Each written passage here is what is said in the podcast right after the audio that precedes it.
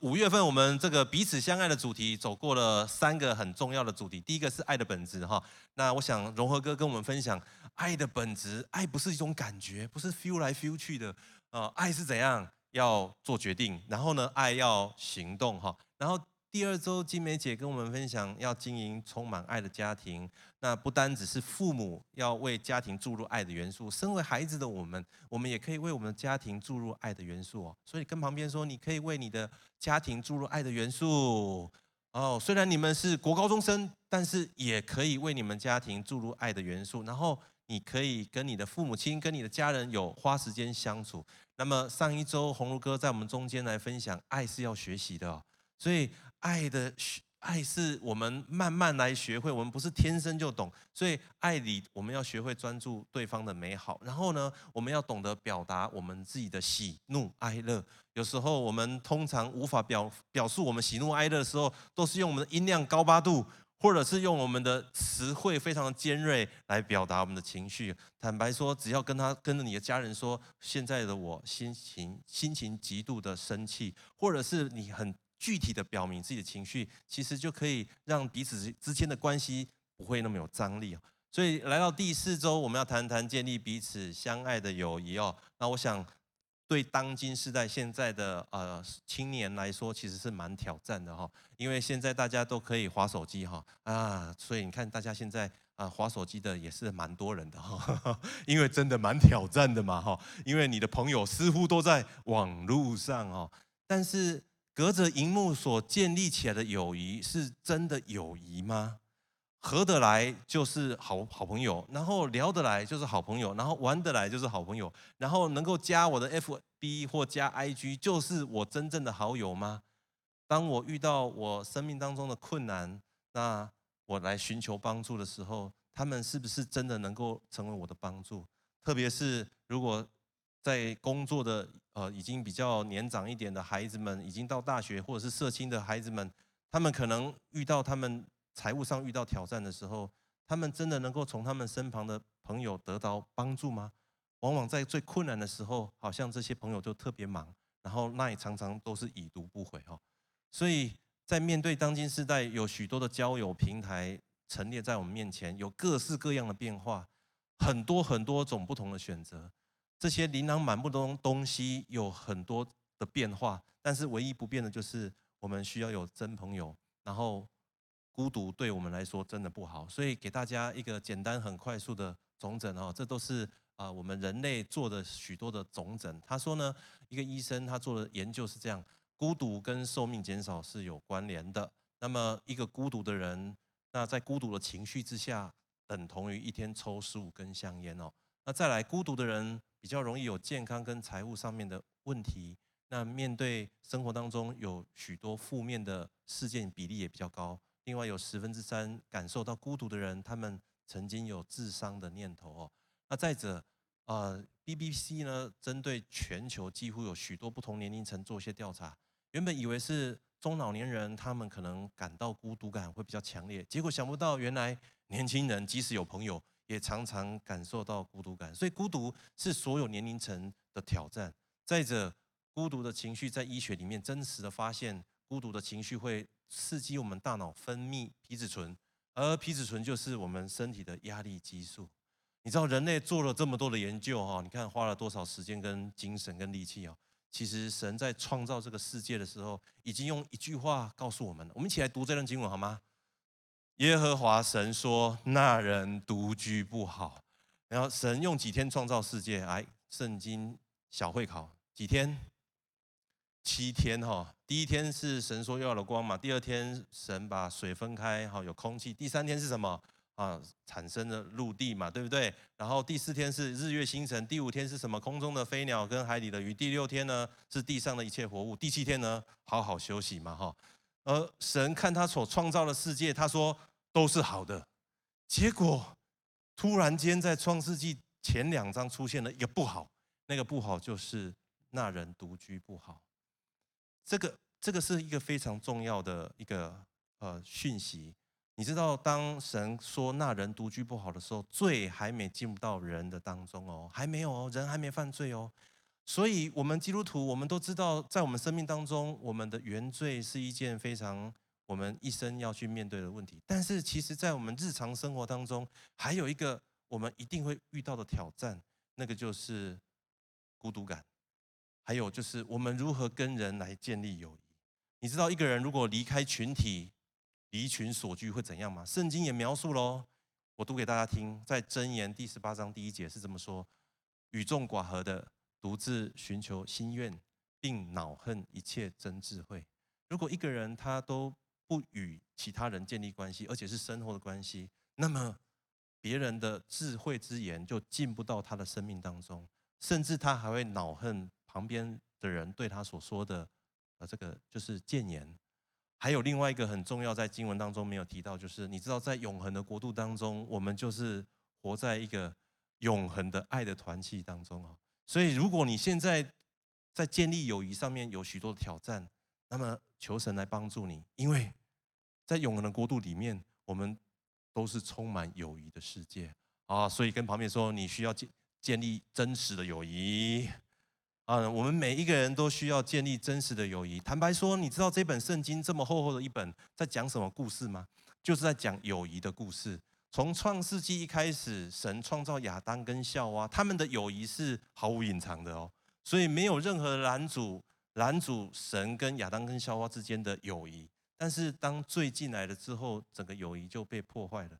于是神差派耶稣基督，他独生的爱子，重新修复人与神之间的关系，目的就是要让人跟神之间的友谊能够被重新建造起来。因为神知道我们人。不能活得像一个孤岛一样，然后终其一生，然后就是自己在自己的安全领域里面，然后觉得自己很开心、很快乐。不，神不是要我们拥抱这样的人生，神为我们设计一个很重要的礼物跟保障，就是友谊。所以，如果你现在拥有一个非常真挚的友谊，在你的国中阶段跟高中阶段。甚至在你的啊，就是当当我们当中有些成年人在你的人生的旅程当中有一些真挚的友谊，那么我要为你感到非常开心，因为那是神所赐给你的礼物，你要为此来感谢神哦。所以好朋友是什么呢？好朋友是这样，好朋友是你无论你发生什么事都爱你。再来就是你当你跌倒的时候，他会伸手来抓住你。再来，你是可以与他分享你的日常经历的。再来是他接受你最坏的那一面。那也了解你的过去，接纳你的现在，相信你的未来。再来，好朋友是看见你的潜力，他发展你的潜力，并且愿意帮助你成为那最好的人。如果有这样子的一个人，这样子的一个人站在你面前，他要跟你成为朋友，你会乐意跟他做朋友吗？我想我们在座所有人，我们都渴望拥有这样的朋友，而且不会嫌太多，对不对？但是。当我们想要拥有这个这样好朋友之前呢，我们必须问一件事情，就是我们现在手机里面那些好朋友的清单里头，有多少人是符合这个条件的？再者，我们自己本身，我们也符合这个条件吗？我们具有这样子的特质，可以成为别人的好朋友吗？再来，当我们要与这样的人来建立关系的时候，我们是带着什么样的心情，跟什么样的动机，想要跟别人建立这样友谊呢？其实我们都知道这个答案，因为华人说“近朱者赤，近墨者黑”嘛，这从小我们都是呃如雷贯耳，我们都知道的。但是下一句是什么？下一句今天不是上国文课哈，但是还是得呃复习一下。下一句是“声和则响清，行正而隐直”，意思就是说什么？意思声音。还有传传讲的东西内容，如果是和谐的，那么就会让人越听越想听，而且越听越清楚。而一个人的品格如果是端正的，那么他的影子就是很笔直的。所以外在的影响当然很重要，好朋友的这个外在对我们来说影响很直接，但是一个人的生命的品格更是最重要的地方。影响我们友谊的，其实不这不只是外在，而是一个人的生命的品格。但是在我们的日常生活当中，我们的友谊是这样子的：我们从小，也许爸爸妈妈会用绘本教导我们怎么样去跟人家建立朋友。可是回到我们的学校，回到我们的人际关系当中，其实我们都是透过玩耍去建立关系，然后从事物的过程当中去学习怎么样跟别人建立友谊。所以走着走着走着走着，我们来到一个阶段的时候，我们发现我们国中国小时候我们建立的友谊好像不是那么好了。那因着某些事情，我们感受到一些挫折跟受伤，于是呢，有一些朋友离开了你，然后或者是你自己选择离开了他们。接着你再继续往前走，再走走着走着走着，走到一个阶段之后，你再回头看你过去的时候，你发现那个时候的朋友们，你跟他们之间确实发生了一些冲突，产生了一些张力，然后里头有些挫折。但是对你来说，你已经没有办法再回去到那个时刻。跟他们再重新的说清楚、讲明白，于是你就带着这样子的记忆继续想向前进的时候，你有两种可能发展的方式。第一种就是那朋友一定要慎选，所以东选西选好像没什么朋友，最后选猫跟狗当你的好朋友啊！我的好朋友他回到他的宿舍的时候呢，以前大学回到他宿舍的时候，最常做的事情就是跟他的狗狗说话。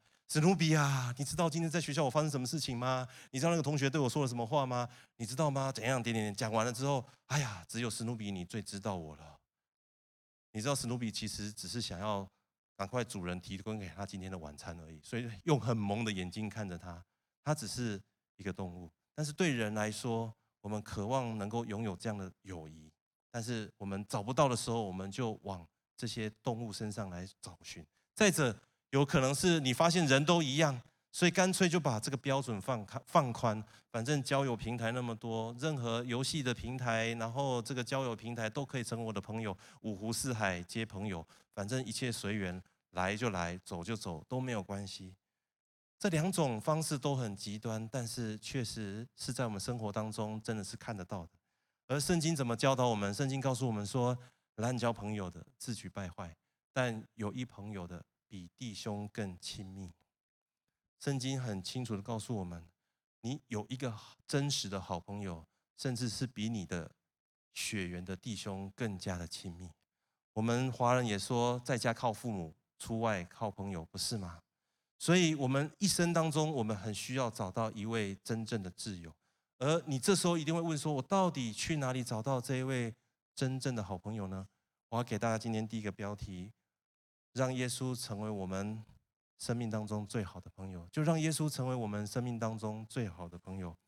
呃，我在国小的阶段曾经有去到教会的儿组，那到小四、小五的时候就没有再去教会了。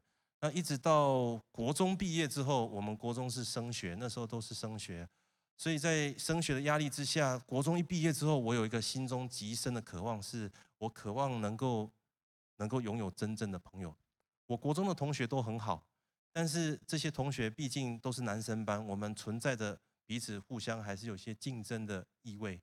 再者就是男生在一起就是很喜欢打屁聊天，然后还有吹牛。那我很渴望能够真正找到一位真朋友。再加上那个时候我们家里的财务，爸爸妈妈的财务遇到一些挑战，好像过去跟爸爸妈妈很熟的这些朋友，每一个人都好像变仇人一样哦。虽然我不了解到底发生什么事情，但是我看到那些大人跟大人之间的张力，我知道那边有许多的挑战。所以对我来说，我觉得哇天哪！如果我要找到一个真正的朋友，我到底去哪里找呢？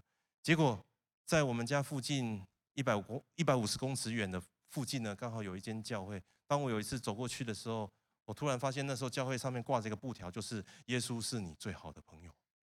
我说。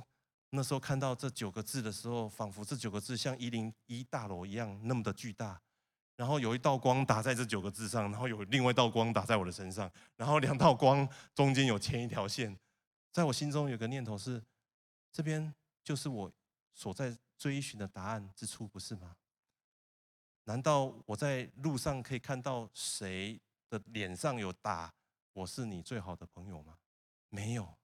那既然教会都可以把这个布条挂起来了，那何不就进去看看？我们一起来读一段经文，在约翰福音第十五章十四节到第十五节，一起来听。你们若遵行我所吩咐的，就是我的朋友了。以后我不再称你们为仆人，因仆人不知道主人所做的事。我乃称你们为朋友，因我从父所听见的。已经都告诉你们了。耶稣知道我们独居不好，所以他也知道我们过去在交友的过程当中，一定有许多挫败的经验。再加上未来你的课业也好，或者是你的工作压力越来越大，然后加上你的年纪越来越长，你的生活圈其实会渐渐的缩小，以至于在建立友谊上的强度你会减弱。所以华人有一句话就是：朋友总是什么好，总是老的好。所以在建立友谊上面，我们很多人是选择就放弃。但是当我们与耶稣相遇的那一刻，耶稣要来恢复我们对于友谊的观点跟看法，而且他首先要跟我们建立起友谊。他用圣经的一段场景来让我们看见你的友谊最终的图像长什么样子。在约翰福音第十三章二十三节，我们一起来念这段经文起来，请。有一个门徒是耶稣所爱的。侧身挨进耶稣的怀里，这段经文常常啊，大呃，就是学者有说啊，那一个门徒是谁？就是约翰哦。这个约翰很有意思哦，他常常就是到处宣告他是耶稣所爱的门徒。他很聪明呢，他不只是到处宣告，他还把它写下来。所以从那个时候到这个时候，已经两千多年，所有人读到约翰福音的时候，都帮约翰继续宣告说，他就是耶稣所爱的门徒。你知道约翰跟耶稣坐在一起的时候，他侧身挨进耶稣的怀里。你可以想象那个图像吗？一个大男生，然后他靠近另外一个大男生的胸膛，然后靠在那个地方。这是多么深切的友谊啊！在场所有的这些弟兄们，无论你的年纪是国中生、高中生、大学生也好，在你手机里面，在你的电话清单里头，有哪一个朋友可以像耶稣这个？所描述的这个图像一样，让你的朋友靠近你的胸膛呢？让你的朋友可以挨进你的怀里呢？这就是耶稣让我们看见，当我们建立起一个友谊的时候，若神的爱在我们中间，我们建立起来的友谊是可以这么深厚的。坦白说，如果我们无法靠近耶稣的胸膛，我们就无法让人们来靠近我们的胸膛。所以，耶稣透过这个画面，让我们知道有一件事情，就是我们首先需要如同约翰一样。时常进到耶稣的怀里，挨进他的胸怀，因为耶稣里头有那完全的爱，而这爱充满我们的时候，我们就可以与神来建立这样子一个深厚的友谊。我们一起来读下一段经文哦，在马太福音第十一章十九节，一起来听。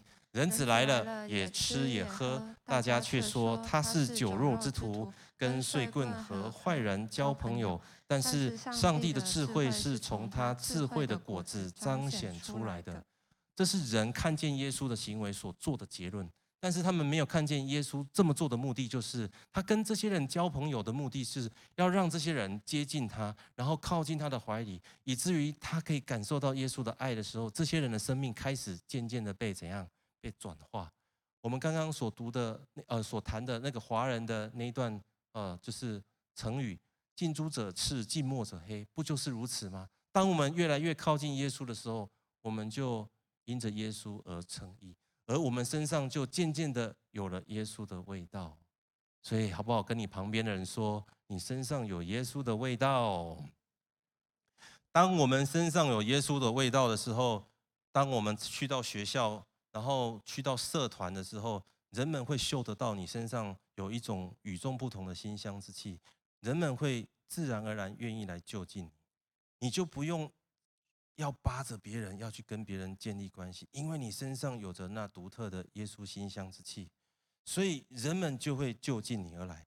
因为这是神他独特的味道。我们一起来看一段经文哦，在罗马书第五章七到八节，一起来听啊。为一人死是少有的，为人人死或者有敢做的，唯有基督在我们还做罪人的时候为我们死。神的爱就在此向我们显明了。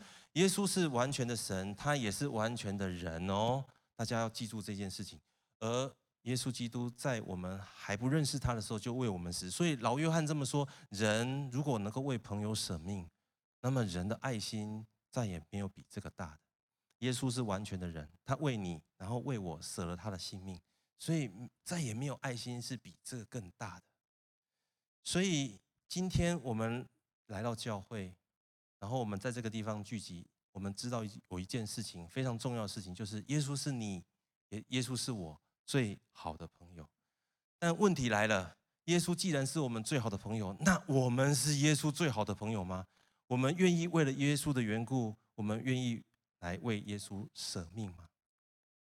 也许有时候我们在座有许多人会想说：“哦，拜托，耶稣是全能的神呢，他那么富有，他要怎么舍当然没问题。可是我那么我拥有的那么少，耶稣啊，你怎么还要我舍呢？”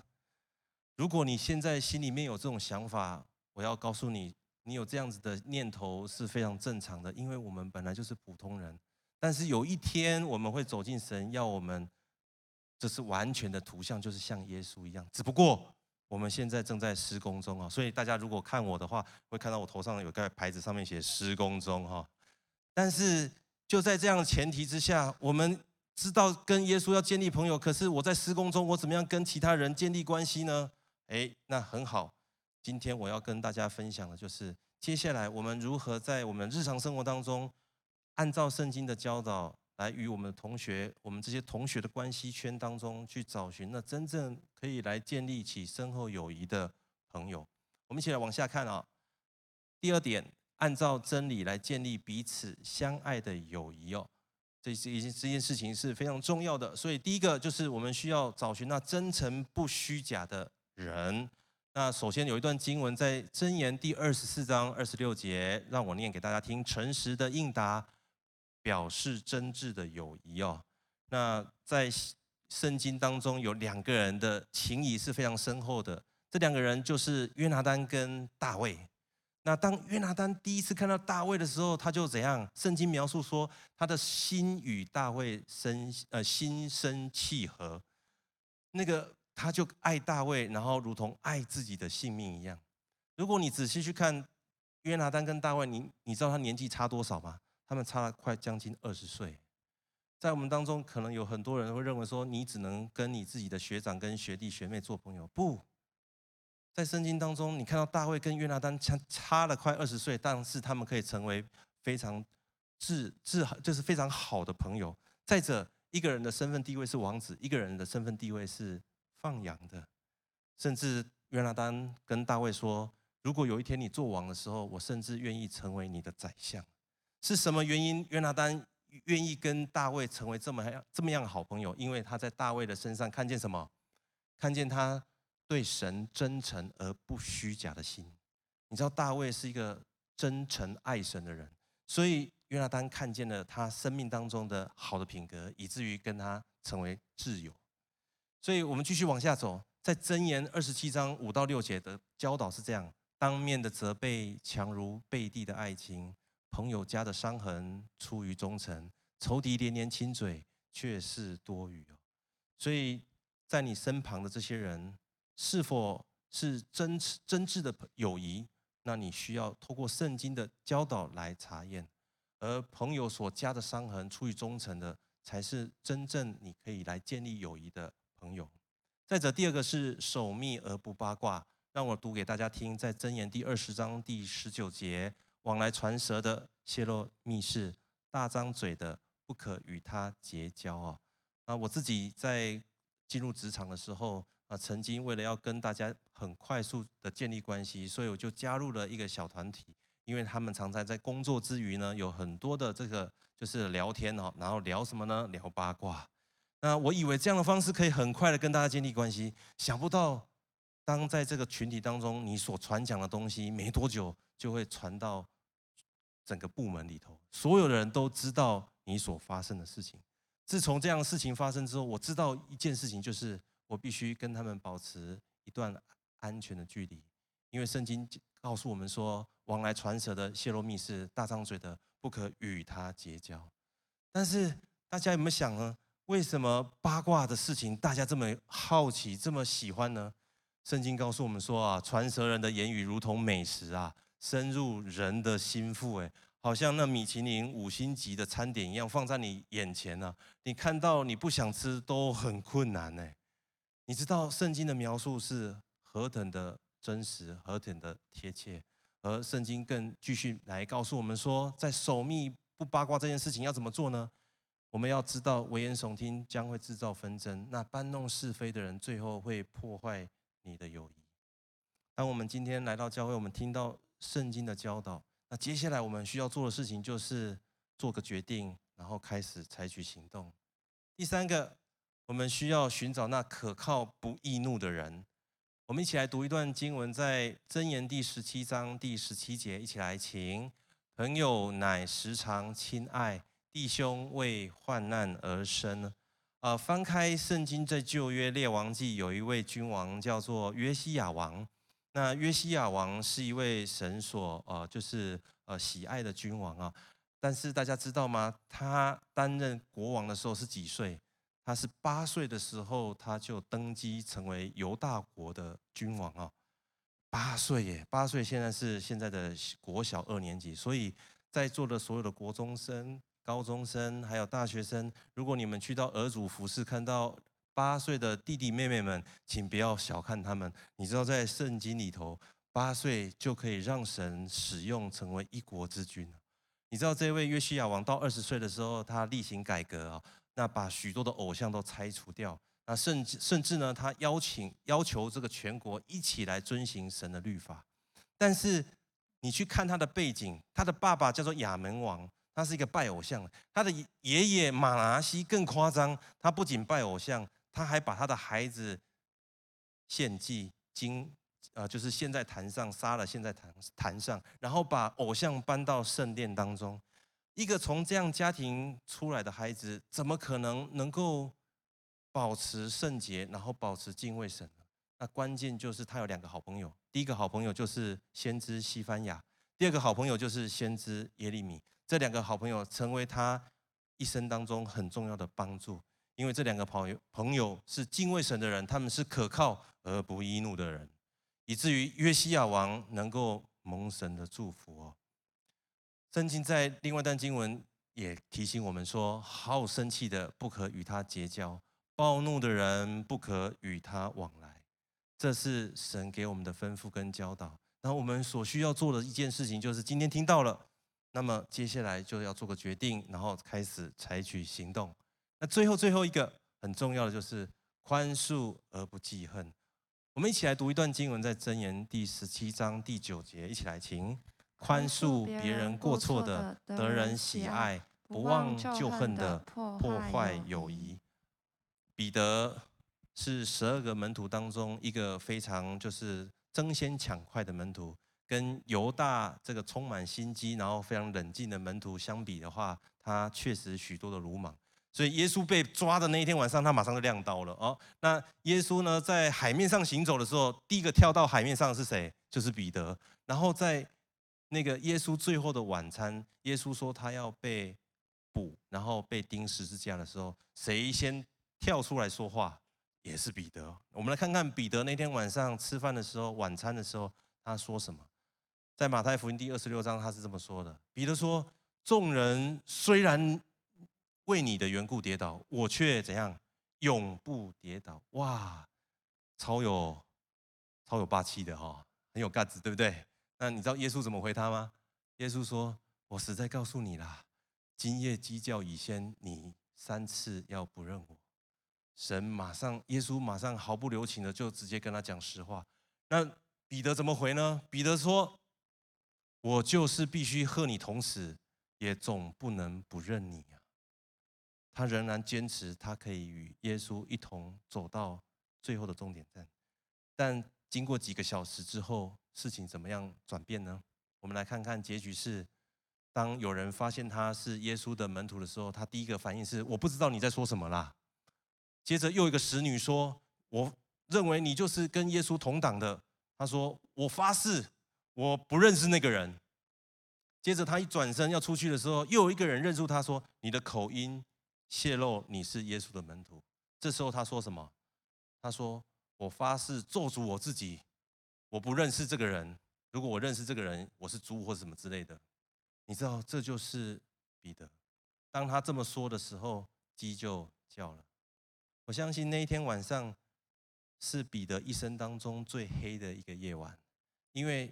才前不多久，他在众人面前，在耶稣面前说他永不背叛，但是在几个小时之后，他就背叛了他的他的主，他所爱的耶稣。你知道那一天，他一定是非常非常的懊悔，他离开众人，离开火光，然后躲进黑夜当中，好像那个心中的懊悔把他拉到一个无底深渊一样。你知道他里头有有什么东西会涌现而出，我们不得而知。但是我想起他曾经对耶稣说所说的一句话：“主啊，离开我这个罪人吧。”这句话是彼得在遇见耶稣所行的神迹的时候，他面对耶稣脱口而出所说的话。我相信在那天晚上，彼得心中也有千百般个呐喊，只是过去的呐喊，他有耶稣可以成为帮助。但是那天晚上，他正要呐喊的对象，就是他所出、他所背叛的对象。但是当我们翻到路加福音第二十四章的时候，你会看到耶稣他复活的时候。他也向西门彼得显现，向他一个人单单显现，因为耶稣知道他的门徒正在许多懊悔当中，他需要获得宽恕。这就是彼得他在这个友谊的过程当中所遇到的挫折，他如何被耶稣基督来救拔，就如同他过往在海上行走被神救拔一样。所以。今天我们来到这个地方，我们听了许多圣经的人物故事，那也听了圣经许多的教导，所以我们很需要学习如何来建立友谊，按照圣经的教导。上个礼拜我们知道一件事情，就是爱需要学习，但这个礼拜我们也必须知道一件事情，就是建立友谊，我们也必须要来学习。所以我们很需要学习如何真诚不虚假，然后我们很需要学习如何守密而不八卦。我们需要学习如何可以成为一个可靠而不易怒的人，然后我们要学习如何像耶稣一样，愿意宽恕人而不记恨。当我们这么做的时候，我们身上就有耶稣的馨香之气，人们会渴望他的生命当中也拥有这样子的朋友。而我要说的是，这不是。只是一个建议而已，而是来自于耶稣基督的命令。我们一起来读今天最后一段经文，在约翰福音第十五章十二节到十三节，一起来请。你们要彼此相爱，像我爱你们一样，这就是我的命令。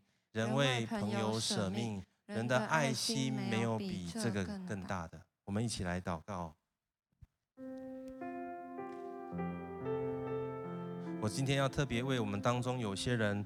你在过去，呃的成长过程当中，你在建立友谊上，你遇到了一些挫折，遇到了一些失败，也许是你的朋友背叛了你，也许是你背叛了你的朋友，或者是你们过过往，你们产生一些冲突，你们也没有机会能够把这个冲突给解开，但是过去的点点滴滴对你确实产生了一些影响，让你在与。其他人在建立友谊的过程当中，你会感受到不安。也许你要紧紧抓住你旁边的这个人，也许你要紧紧抓住一些你看得见的事情。但我觉得今天耶稣好像要对你说：“孩子，我的朋友，我是可靠的。如果我连命都愿意为你舍了，那我还有什么是不愿意为你舍呢？来，来到我的怀里，来到我的胸膛，让我拥抱你。”我要将那全然的医治跟恢复临到你的生命当中，让你对友谊以及建立友谊这件事情有不一样的看法，而你可以重新再出发，去拥抱我要为你，我拥抱我要给你的这一份礼物跟宝藏。